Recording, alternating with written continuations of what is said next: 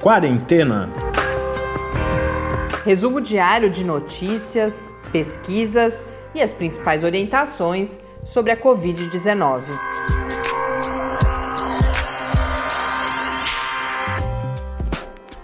Quarentena, dia 123. Olá, começamos mais um encontro, nosso centésimo, vigésimo terceiro aqui nesta nossa quarentena. Eu sou Mariana Petson. Eu sou o Tarso Fabrício. Hoje mando um abraço para Tairone Rocha, que entrou em contato conosco no Twitter, contou que nos acompanha desde o episódio 40, o que já é bastante agora, né? Já nos aproximamos do centésimo quadragésimo, então já quase 100 dias e coincidentemente falou que um dos temas que gostaria de ver abordado aqui são informações sobre acusações falsas ou notícias falsas que são veiculadas e exemplifica com as acusações de que a quarentena não funcionaria. E quando o Tárcio me passou a sua mensagem, Tairone, eu já tinha selecionado, nós hoje vamos falar sobre um estudo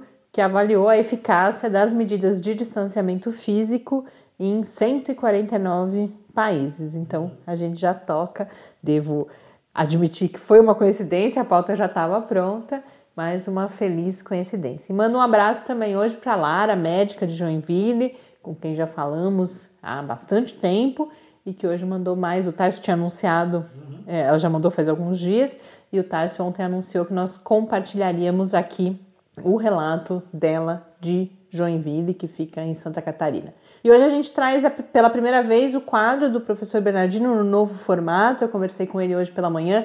Eu tinha antes falado que possivelmente colocaria na sexta-feira, mas eu acho que o, eu fiquei tão impressionada e achei que devia compartilhar com vocês o mais rapidamente possível a reflexão que ele fez sobre o modelo de enfrentamento da pandemia. Então, trago na quinta e sempre que possível a gente vai tentar trazer a entrevista com ele já na quinta-feira.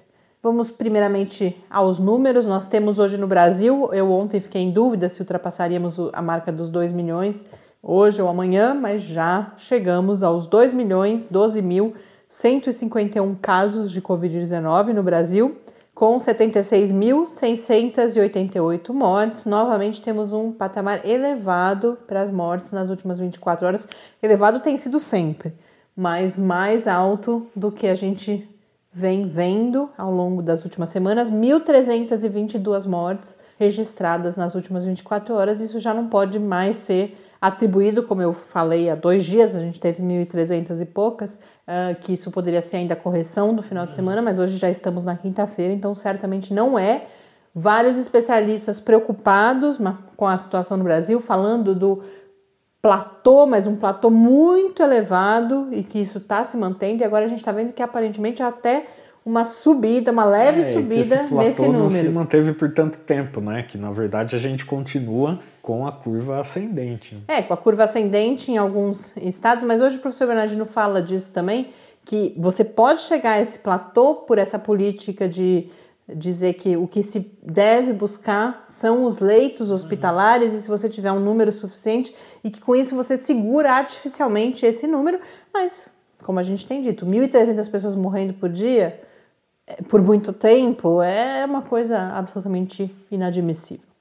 No mundo são 13 milhões 378 mil 853 casos, segundo a Organização Mundial da Saúde, na John Hopkins 13 milhões, eu tô achando que eu anotei errado isso, agora eu tô vendo aqui, 13 milhões 734 mil 518, a maior diferença que eu já vi entre os números da John Hopkins e da OMS. Vou checar depois que a gente terminar a gravação aqui, se isso tiver algum equívoco, amanhã eu corrijo com vocês, mas realmente me chamando a atenção uma, uma diferença maior do que a que normalmente a gente vê. Com 588.149 mortes em todo o mundo.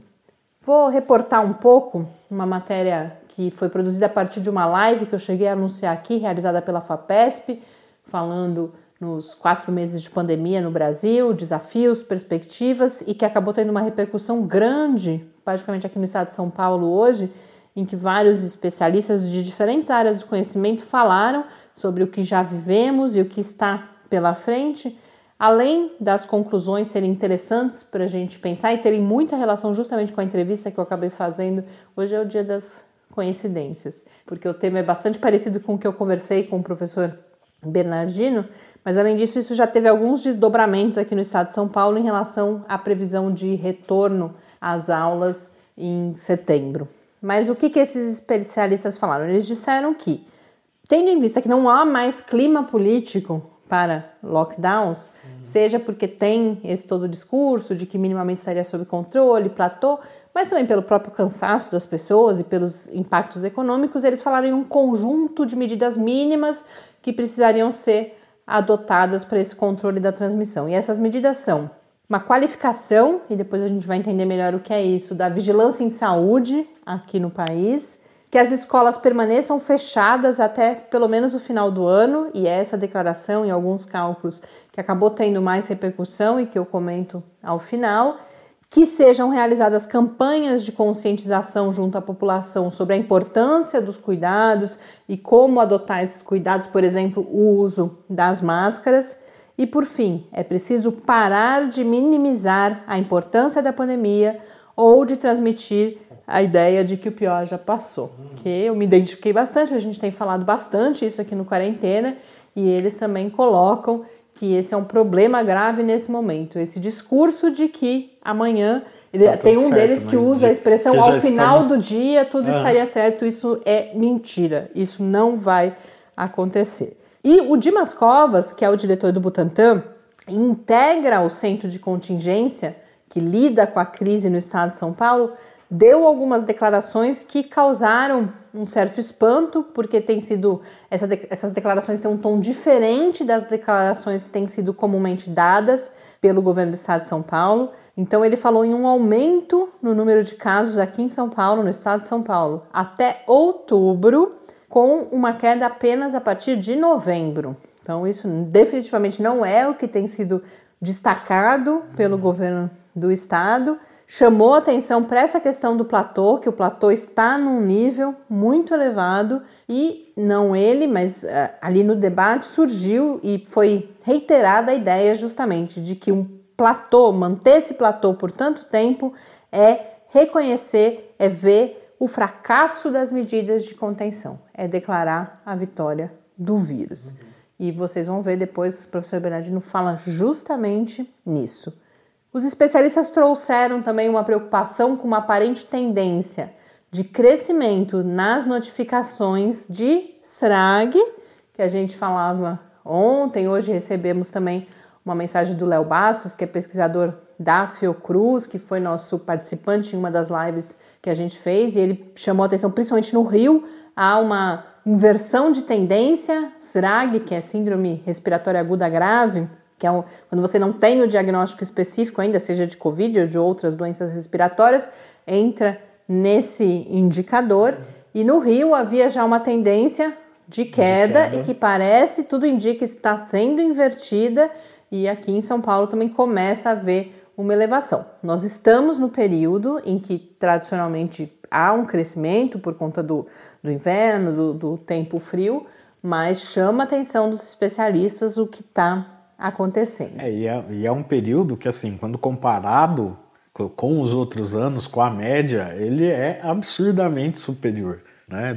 E isso está sendo dito e monitorado há muito tempo e sempre foi algo muito além do que seria uma média histórica. Então não, não existe outra explicação para isso que não seja o impacto da, da Covid-19. É, e mais importante do que o número absoluto, que o Léo chamou atenção hoje quando comentou uma postagem minha em, em pessoal, rede social pessoal, é que há uma inversão de tendência. Nós estávamos em queda, provavelmente essa queda já representava uma queda da Covid-19, mas no Rio, principalmente, em São Paulo já há um indicativo disso também, parece uma reversão de tendência. E isso é muito perigoso porque a reversão de tendência ela se prolonga no tempo. E também falaram na importância da atenção básica, que a gente também vai ouvir mais sobre isso aqui no programa. E como eu disse, uma repercussão foi que um dos participantes, o Eduardo Massad, que é matemático, falou numa projeção de 17 mil mortes de crianças abaixo dos 5 anos aqui no Brasil, caso as aulas, ele estava falando do estado de São Paulo, mas a projeção de mortes é para o país, fossem retomadas em setembro. E a partir disso houve um anúncio do governo do estado que vai solicitar ao centro de contingência um novo estudo. Então, já colocou em questão. E quando a gente falou a primeira vez de que aquele anúncio lá atrás, ah, as aulas vão voltar em setembro, a gente já previa que haveria uma volta atrás, mas o que é importante é o que os especialistas aqui alertaram. Quando você diz que as aulas vão voltar, você já cria um clima de que as coisas estão melhorando. E agora parece que vão ter que voltar atrás por essa projeção. Eu vou tentar. Imagino que ele esteja bastante requisitado depois de uma declaração dessa. Hoje nós temos 300 mortes registradas no país, cerca de 300 de crianças nessa faixa etária. Ele projeta até o fim do ano 17 mil. Então, obviamente, foi uma projeção que gerou um alerta. A gente tenta depois ver se, apesar dessa procura toda que ele deve estar tendo, se ele aceita conversar, se ele tem a, a oportunidade de conversar com a gente aqui. Como vários dos temas que eu comentei até agora estão na conversa que eu tive hoje cedo com o professor Bernardino, vou chamar agora esse quadro que é extremamente elucidativo sobre justamente o que representa esse platô, mas também sobre diferentes possibilidades de enfrentamento à pandemia. E é interessante que ao final eu coloquei para o professor Bernardino, a gente sai, eu estava um pouco incomodada, já falei aqui algumas vezes para vocês, a gente fica falando em lockdown, em distanciamento, que seria o ideal, seria o que a gente precisaria, mas cada vez mais a gente vê no Brasil, por exemplo, que isso não é mais uh, possível. E eu fiz ao final uma pergunta: bom, diante do que a gente já conhece da realidade, o que ainda é possível fazer? E o professor Bernardino traz essa resposta para a gente não falando especificamente do distanciamento, mas falando do modelo de atenção à saúde mesmo. O que ele vai fazer é uma comparação entre esse modelo centrado no atendimento hospitalar e principalmente que define que, em havendo leitos de UTI, você pode flexibilizar, e aí ele vai falar em morte controlada, porque o que acontece, e ele já vem falando isso, já falou isso aqui, inclusive, é que as pessoas, em vez de morrer em casa e na rua, morrem na UTI, e um outro uma outra possibilidade que investe justamente na qualificação da vigilância e no papel da atenção básica. Então, vamos agora ouvir nas palavras do professor Bernardino. Perguntas e respostas sobre a Covid-19. Professor Bernardino, você tem apontado frequentemente a forte presença, a hegemonia de uma interpretação de que o combate à Covid se faz com leitos hospitalares e que, se, portanto, houver leitos suficientes, é possível flexibilizar, e não o entendimento de que esse combate deve ser feito com vigilância epidemiológica e atenção básica de saúde. Para a gente começar, gostaria que apresentasse então esse cenário e qual é o problema dessa interpretação. Bom, na verdade é o seguinte: esse assunto de leitos de UTI, é, como estratégia para definir flexibilização do isolamento social, ela é uma ideia bastante equivocada, porque, na verdade, ela não tem impacto na mortalidade específica por Covid na população. Por quê? Porque a mortalidade dentro do CTI ela é muito alta. A média de mortalidade no CTI por Covid no Brasil é em torno de 70%, sem considerar que os sobreviventes ainda podem sair com sequelas de reabilitação muito trabalhosa e demorada. Então, na verdade, o que, que acontece? Na hora que eu flexibilizo, eu aumento o número de casos e aumento também o número de casos graves que demandam CTI. Aí as pessoas vão para o CTI, só que lá, em, em torno de 70% morre.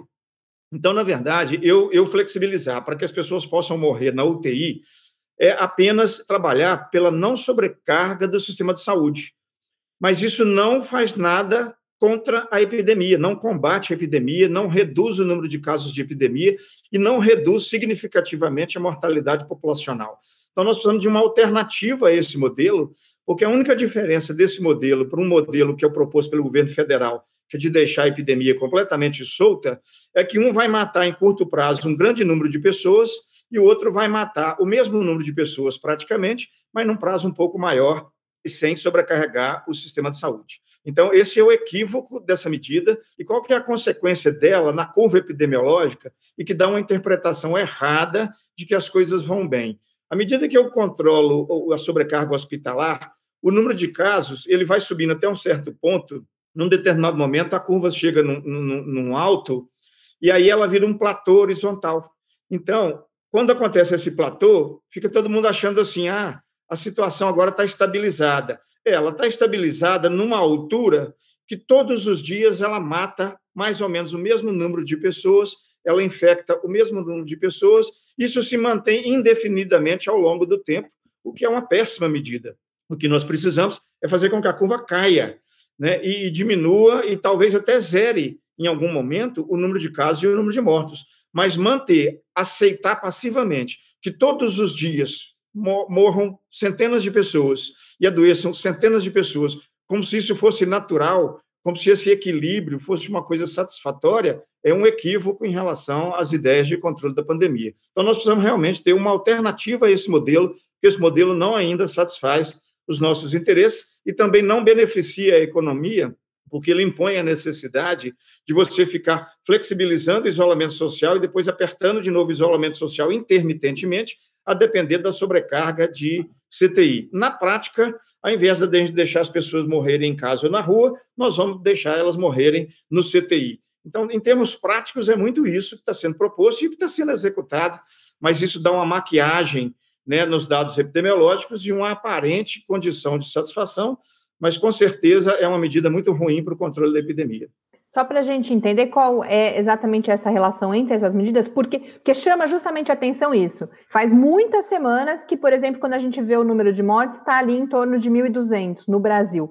Por que, que nesse momento, a gente está mantendo justamente esse platô? E qual a relação disso com essa política de, de CTI?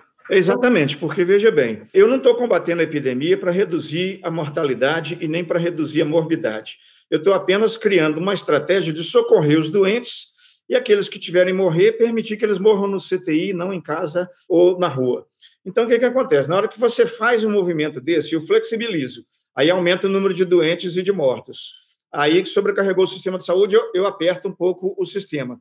Então, com isso, eu mantenho um número fixo, diário, de doentes e de mortos, de modo que a curva vira um platô horizontal sem queda. Né? Então, isso tudo é produto de uma política que não combate a epidemia. Ela não está a serviço de reduzir o número de casos e nem está a serviço de reduzir o número de mortos, mas apenas a serviço de garantir que o sistema de saúde não vai ficar sobrecarregado e que as pessoas poderão morrer no sistema de saúde, ou seja, que elas poderão morrer tendo assistência médica. A ideia deveria ser que elas não podem morrer de jeito nenhum. Então, nós temos que evitar que elas precisem de CTI. Então, oferecer CTI aceitando que elas podem ir para lá, que isso está resolvendo o problema, não, não está resolvendo o problema, porque lá no CTI elas estão morrendo e ficando com sequelas. Então, nós temos que ter medidas que impeçam que as pessoas precisem de CTI. E a medida que vai impedir isso são medidas de vigilância em saúde, de vigilância epidemiológica, de atenção básica de saúde, porque esse modelo de congestionou CTI, eu aperto isolamento social, descongestionou, eu libero, isso é apenas regular uma torneira para que as pessoas continuem morrendo numa determinada taxa fixa diária né, e aceitar isso como normal. Perfeito. E aí, para a gente entender, então, quais seriam as alternativas, gostaria que falasse primeiro da vigilância epidemiológica. O que significa falar em qualificar a vigilância epidemiológica? Vamos supor que tem uma pessoa que começou com um sintoma de Covid-19 às 7 horas da manhã na casa dela. A vigilância epidemiológica, hoje tem tecnologia e recurso para isso, ela consegue saber disso quase que na hora. Né? Nós temos meios de fazer busca ativa de casos, e se o indivíduo começou com sintomas às 7 horas, existem mecanismos e tecnologias para que a vigilância epidemiológica às 7h15 esteja sabendo disso. Se a vigilância epidemiológica, na hora que ela toma esse conhecimento, ela já vai lá imediatamente e já adota todas as medidas de bloqueio, quarentena, isolamento, testagem, o que, que ela faz? Ela prende aquele caso ali naquele lugar para que ele não espalhe para a cidade afora. Então, se você fizer isso, você vai impedir o surgimento de novos doentes. Você vai impedir que a doença se espalhe.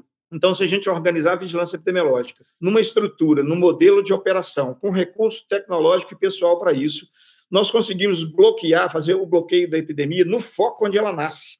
Na hora que eu faço isso, ela não espalha. Então, aí eu vou diminuir o R0 da doença, vou diminuir a transmissibilidade da doença, porque eu faço bloqueio imediato dos casos que aparecem. Então, se a vigilância epidemiológica tiver competência para fazer isso, ela vai impedir o espalhamento da doença. E hoje, a vigilância epidemiológica, quando ela fica sabendo de um caso de Covid, já tem uma semana ou mais, quando ela fica sabendo, que às vezes nem sabendo ela fica. E aí a doença já espalhou para todo quanto é lugar, a gente perde o controle. Né? Então, qualificar a vigilância epidemiológica é isso: é mudar o modelo de funcionamento da vigilância, é instrumentalizar a vigilância com recurso tecnológico, material e de pessoal, para que ela tenha a capacidade de detectar no prazo mais curto possível aqueles casos e fazer o bloqueio em loco para que ele não saia daquele lugar onde ele apareceu. As pessoas vivem nas casas delas, vivem na rua e vivem no, no seu ambiente de trabalho. Então, nós podemos ter estratégias de identificar isso no ambiente das empresas, no ambiente dos lares, por onde as pessoas circulam. Temos estratégias, inclusive, de identificar a circulação das pessoas por meios de tecnologia de, de informação. Então, se a vigilância epidemiológica for capacitada para isso, isso fica muito mais barato do que investimento em CTI. Pagando mal, o SUS paga mal. Um paciente com Covid no CTI, quando custa barato, custa 16 mil reais um paciente no CTI. Então, pega esse dinheiro, se eu pensar em São Carlos, por exemplo, São Carlos já deve ter gasto aí em torno de uns 300 mil reais com pessoas que morreram no CTI. Ela gastou 300 mil reais para a pessoa morrer. Se ela pega esse dinheiro e põe na vigilância epidemiológica, ela capacita a vigilância epidemiológica para evitar que essas pessoas tenham que ir para o CTI e que elas morram lá. Então, qualificar a vigilância epidemiológica é isso: é mudar o modelo dela, instrumentalizar e colocar é, equipamento para que ela possa fazer uma vigilância intensiva de bloqueio de foco em loco, para que ela impeça que os casos se espalhem, sejam postos em quarentena, isolamento precocemente, seja feita testagem ampla, naqueles casos em que a pessoa não tiver como ser colocada em isolamento em casa, porque às vezes a casa é muito pequena, mora muita gente, ao invés de criar hospital de campanha, é muito mais inteligente criar centrais de isolamento. Então, quando você pega uma pessoa que precisa de isolamento, que precisa de quarentena, e as condições de moradia e de vida não permitem isso, a gente colocaria essas pessoas numa central que ficaria isolada ali os casos, ficaria em quarentena, para não deixar aquilo espalhar pela cidade. Então, é preciso fazer esse investimento na vigilância epidemiológica, porque aí sim, aí nós vamos evitar que as pessoas adoeçam e aí vamos evitar que elas vão para o CTI. Se a gente fizer isso, nós temos uma grande probabilidade de fazer a curva cair. Agora, esse modelo de deixa adoecer, que põe no CTI, aí no CTI morre, isso vai manter uma curva reta, com mortos e doentes todos os dias. E o papel da atenção básica, qual é? O que significa, por exemplo, falar em linha de cuidado? A linha de cuidado é uma estratégia no SUS que a gente usa para poder é, garantir o acesso da pessoa integralmente a todas as necessidades de saúde, desde o momento em que ela começa o adoecimento dela na casa, desde o momento em que ela começa a passar mal no serviço, ou até antes disso, com medidas preventivas na casa e no ambiente de trabalho.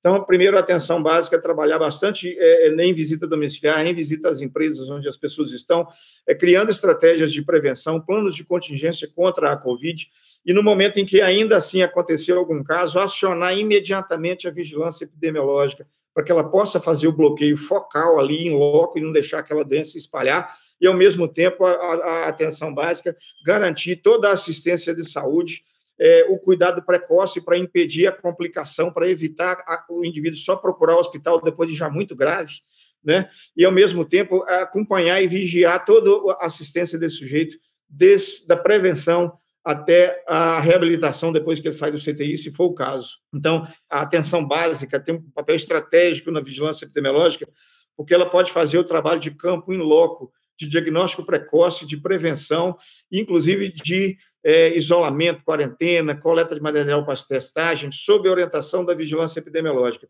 Então, seria uma linha de cuidado em que a atenção básica estaria inserida no ambiente da vigilância epidemiológica para fazer toda essa ação preventiva e essa ação de assistência precoce para evitar a complicação de casos é, e as estratégias de isolamento, quarentena e outras coisas que são necessárias.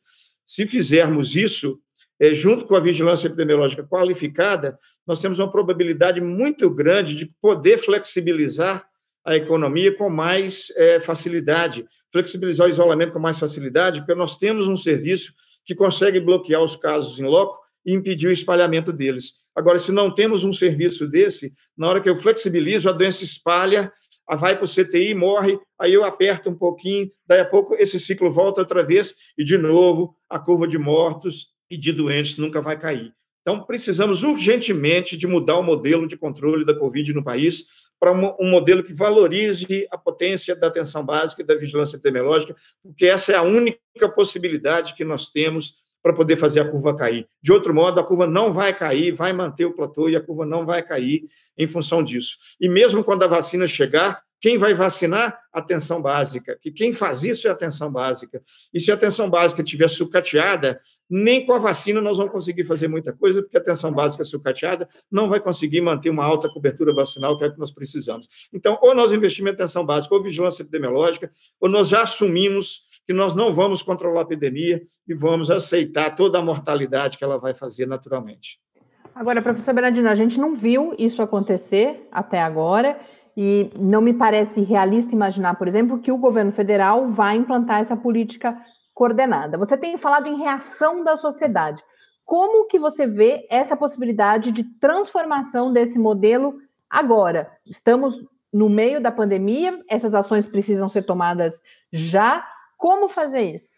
Olha, se, se os políticos tiverem, é, prefeitos, principalmente prefeitos, tiverem interesse e boa vontade, eles fazem isso porque isso é pró-econômico, isso vai dar voto para eles, isso vai controlar a epidemia. Se eles não tiverem interesse ou boa vontade, que é o que a gente tem visto na maioria dos governos desse país, aí a sociedade tem que começar a fazer pressão, tem que começar a cobrar dos prefeitos que esse modelo que o Estado está fazendo, esse modelo que o governo federal está fazendo, a sociedade não aceita, porque ele não serve e que é preciso colocar um modelo alternativo. Então, todos esses fóruns, essas lives, esses movimentos em, em, em redes sociais, a imprensa, é importante que a imprensa ajude nisso, a mostrar claramente o seguinte, que a proposta do governo federal e a proposta do governo estadual não combatem a epidemia, pelo contrário, eles mantêm a epidemia de longo prazo, e que nós precisamos, então, começar a fazer movimentos políticos e sociais, a sociedade organizada, os sindicatos, eh, as associações de bairro, e bater forte nessa tecla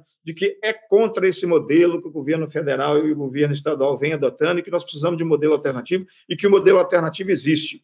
Né? Então, é, nós precisamos fazer muito fortemente esse movimento é, e nós, técnicos da área, precisamos continuar insistindo com os serviços de saúde dos municípios para que eles entendam isso. Aqui em São Carlos, nós já, já temos feito esse movimento, nós já, já temos, inclusive, reuniões previstas com a Regional de Saúde, que cobre 24 municípios, para tratar desse assunto, né? mas é importante que a sociedade faça pressão política e pressão social mesmo é, em, em, torno disso, porque é, eu imagino que, se depender da sensibilidade dos nossos governantes, é, já está mostrado que eles não têm interesse em combater a epidemia.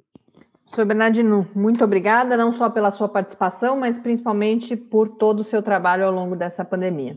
Grande abraço, Mariana. Vamos continuar na luta aí, vamos convocar todo mundo para estar junto conosco.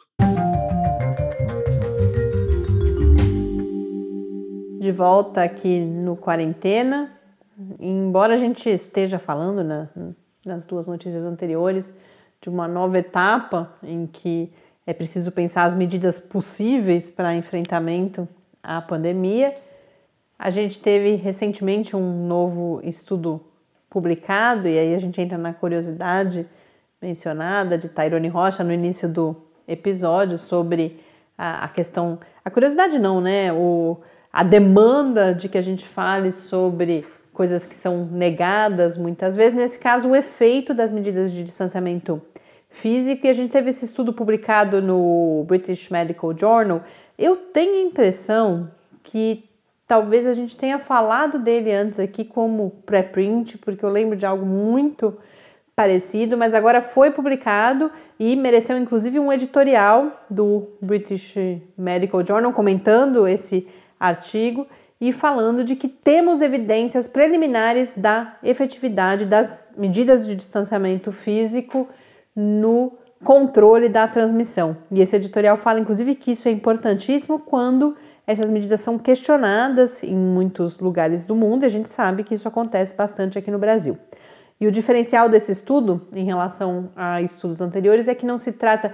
Agora eu estou pensando, eu acho que o que a gente falou aqui antes era de modelagem. Esse não é um estudo de modelagem, ele vai olhar para alguns dados que são as medidas de distanciamento implantadas em diferentes países, 149 países, comparadas com os dados de número de casos reportados diariamente. Eles vão olhar para cinco intervenções, que são o fechamento de escolas, de locais de trabalho, a interrupção nos serviços de transporte público, a ocorrência de aglomerações e lockdowns propriamente ditos, com a interrupção de, de, de circulação de pessoas mesmo, e concluem que qualquer uma dessas medidas resulta em ao menos 13% de redução na incidência de casos de Covid-19, cada uma delas individualmente. O transporte público, uma outra conclusão que é destacada, que com as outras quatro medidas implantadas, então escolas fechadas, trabalho em casa, lockdown e proibição de aglomerações, o transporte público não faz diferença, você interromper ou deixar em funcionamento o transporte público não faz diferença e que a última conclusão é que quanto mais cedo é implantado o lockdown, maior redução você tem na incidência de casos de Covid-19. Esse editorial traz alguns questionamentos, porque diz que todas essas conclusões são baseadas em dados de testagem. A gente sabe que há deficiência na testagem, subnotificação e também mudanças nos procedimentos, na quantidade de testes disponíveis ao longo da evolução da pandemia. Isso pode alterar as conclusões. Portanto, o jornal, o periódico traz essa observação, mas diz que, sem dúvida nenhuma, são evidências importantes e indicam a necessidade de realização de novos estudos. Falar de vacina, temos duas notícias, uma bem rápida, que há uma previsão, foi anunciada a previsão de que na segunda-feira seja feita a publicação dos estudos de primeira fase da vacina da Universidade de Oxford, que é aquela com quem o Brasil já firmou um acordo via Fiocruz, já estamos nos estudos de fase 3, mas agora serão publicados oficialmente os resultados dos estudos de fase 1 na segunda-feira no periódico The Lancet. E falando na vacina de Oxford, foi anunciado também pela Organização Mundial da Saúde o interesse de 165 países na iniciativa conhecida como COVAX Facility, que é uma iniciativa da Gavi, que é a Aliança Global para Vacinas e Imunizações, de acesso equitativo à vacina contra a Covid-19, quando ela existir. Por enquanto, nessa aliança são nove vacinas que fazem parte, e o Brasil é um desses países que oficialmente manifestou interesse. Agora há toda uma fase de negociação, porque qual é o modelo? Quem teve a oportunidade de acompanhar a entrevista com o professor Reinaldo Guimarães no último sábado aqui no Quarentena. Quem não acompanhou, eu recomendo, porque ele explica justamente esse modelo de pools financeiros e de pré-financiamento para que haja os recursos necessários para que as indústrias farmacêuticas se preparem, façam agora o investimento para quando houver, é claro que é um investimento de risco, tudo isso é uma iniciativa de risco, que, porque pode ser que não, não haja uma vacina com efeitos comprovados contra a Covid-19 ou que a eficácia dessas não se comprove, mas a ideia é que possa ser iniciado um preparo desde já para que assim que tivermos a eficácia comprovada, o registro nas agências reguladoras, que rapidamente essa distribuição possa ser feita em todo o mundo. E quando se fala em distribuição equitativa, é para que todos os países que façam parte dessa iniciativa, portanto, esses 165 países, que são divididos em grupos diferentes. Então, você tem um grupo dos países com renda muito baixa que receberá as doses gratuitamente. Esse não é o caso do Brasil. O Brasil está num segundo grupo, em relação ao qual se pressupõe a possibilidade de algum financiamento, e eu já falo sobre ele, mas que esses países, então, nessas diferentes condições, recebam quantidade suficiente de doses de vacina, de uma dessas nove vacinas, ou até mais de uma, se mais de uma uh, resultarem em vacinas que têm eficácia contra o COVID, contra a Covid-19, contra a infecção pelo SARS-CoV-2, que esses países tenham acesso, então, à quantidade de doses suficiente para imunizar 20% da sua população. E de onde vem esses 20%? É um número que se entende que já reduz bastante a possibilidade de transmissão, mas é o número que se pensa que é possível produzir numa primeira fase muito rapidamente também. No caso do Brasil, o investimento previsto é de pelo menos 197 milhões de dólares só para entrar na iniciativa e depois deve ser feita essa negociação do número de doses se forem adquiridas doses para que seja suficiente vacinar 20% da população brasileira, a estimativa é de investimento de até 2 bilhões de dólares. Mas tudo isso é agora, até agora é só uma manifestação oficial de interesse. A gente ainda tem uma fase de negociação pela frente. Para a gente concluir, eu parto para duas participações de ouvintes nossas aqui no Quarentena. Primeiro, a gente compartilha com vocês o depoimento da Lara Pizetti, que é médica em Joinville. Já trouxemos aqui há mais de um mês o depoimento da Lara. E agora que o sul do Brasil é uma região que inspira cuidados, que tem um crescimento bastante significativo dos casos, a Lara nos conta que a situação nos hospitais também está bastante preocupante. Então ela lembra que Joinville é a maior cidade de Santa Catarina, embora não seja a capital, que é Florianópolis, é a maior cidade. Fez muito pouco isolamento, só lá em março ela relata um certo sentimento de, de espanto, especialmente agora, diante dessa situação difícil, de ver as coisas funcionando. Joinville tem dois hospitais públicos, três hospitais privados. Desses hospitais privados, segundo a Lara, dois anunciaram na última semana novos leitos de UTI devido à demanda, à necessidade, porque estavam já com 80% dos leitos destinados à Covid ocupados e alguns dias depois os hospitais públicos também anunciaram que estavam cheios. Joinville que enfrenta também, a última informação que a Lara nos traz, uma epidemia de dengue como não vista antes. Então, uma situação bastante difícil. Lara também fala, Tarso, que quer que a gente fale dos super espalhadores. A gente já recebeu essa demanda, ainda não atendeu, então precisamos nos preparar. E a última, o último assunto que eu trago aqui é mais uma iniciativa. As pessoas se inspiraram pela possibilidade da gente divulgar as iniciativas aqui de solidariedade, de organização da sociedade civil no enfrentamento da pandemia. E essa vem, é muito especial para a gente, da Universidade Federal de São Carlos, mas do campus Sorocaba. Quem traz é a ouvinte Giovana Saito, que é estudante lá da UFSCar Sorocaba, e nos conta do projeto UFSCar Sorocaba em Ação, coordenado pela professora Mônica Jones, um projeto de produção de álcool em gel e de álcool glicerinado. A gente viu desde o começo da pandemia várias universidades se mobilizando departamentos de química, de engenharia química e outros, para a produção, quando a gente tinha uma escassez muito grande de álcool para uso nos serviços hospitalares, outros serviços de saúde. Nesse caso desse projeto, eles produzem também para iniciativas como lares de longa permanência de pessoas idosas e continuam produzindo. A partir de doações, eles tiveram doações de álcool de uma usina de cerquilho a usina J. Pilon, açúcar e álcool, que doou inicialmente 100 litros e agora mais 500 litros. A partir desses 100 litros iniciais, eles produziram 150 litros de álcool em gel e 100 litros de álcool glicerinado.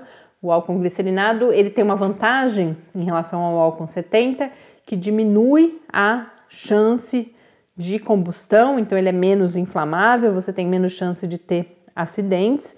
E agora, a partir desses novos 500, então eles vivem de doações, mas além da doação de álcool, eles precisam de algumas outras e a gente anuncia se eventualmente algum ouvinte puder contribuir de alguma forma, eles precisam de frascos plásticos que vão de 100 ml até 1 litro de capacidade, peróxido de hidrogênio 30% PA, caixas de papelão para o transporte desses frascos, hipoclorito de sódio, e algo bastante específico aqui é o agente eucalinizante trietolamina. Também é possível doar em espécie através de uma dessas vaquinhas virtuais. Essas informações vocês podem encontrar no Facebook ou no Instagram do projeto UFSCar Sorocaba em Ação. O perfil é, a identidade é UFSCar Soro, de UFSCar Sorocaba, ponto em ação, sem o cedilha e sem o tio mas vocês também podem escrever para a professora Mônica Jones no mônica com c arroba ufscar.br. UFSCar com F mudo. Esse projeto envolve três professores, uma técnica de laboratório, oito estudantes de graduação, um de pós-graduação e um pesquisador de pós-doutorado. Então, muito obrigada, Giovana, por a gente ter essa oportunidade, que é ainda mais especial para a gente, que vem da nossa UFSCar, essa oportunidade da gente poder contar desse projeto e também convidar ouvintes que porventura possam auxiliar a contribuir com essas doações. Eu ia encerrar, mas lembrei, hoje é a minha última chance de falar, convidá-los para a live que eu estou, a gente veio anunciando ao longo da semana. Minha expectativa é bastante grande de uma discussão rica amanhã, às seis e meia da tarde, sobre mulheres na ciência e especialmente sobre impactos da pandemia sobre a produção das mulheres cientistas. Então, vamos falar de questões de gênero em geral, representatividade das mulheres em cargos de liderança, representatividade nas diferentes áreas do conhecimento científico e que situação particular é essa que faz com que os impactos do trabalho doméstico, trabalho doméstico em dois sentidos, trabalho em casa, diante da necessidade de distanciamento, mas também cuidados com a casa, com filhos, às vezes com pessoas idosas, esse perfil, essa demanda de cuidado que é colocada especialmente sobre as mulheres. Então, amanhã, às seis e meia da tarde, eu converso com a professora Márcia Barbosa, que é da Universidade Federal do Rio Grande do Sul, e Letícia de Oliveira, da Universidade Federal Fluminense. No Facebook, no canal Lab UFSCar, ou no canal Clique Ciência do YouTube. Agora eu encerro. Um grande abraço, conto com a possibilidade de encontrá-los amanhã às seis e meia na live ou de volta aqui no Quarentena. Até amanhã. Até amanhã. Fique em casa. Quarentena é uma realização do Laboratório Aberto de Interatividade para a Disseminação do Conhecimento Científico e Tecnológico da Universidade Federal de São Carlos, o LAB da UFSCar, do Centro de Desenvolvimento de Materiais Funcionais, CDMF, e do Centro de Inovação em Novas Energias, o Cine. Pauta, produção e apresentação: Mariana Pezzo e Tárcio Fabrício. Arte e design de Henrique Mateus. Desenvolvimento web: Eduardo Martins. Edição de áudio: Lucas Stefanuto. Apoio Fundação de Amparo à Pesquisa do Estado de São Paulo.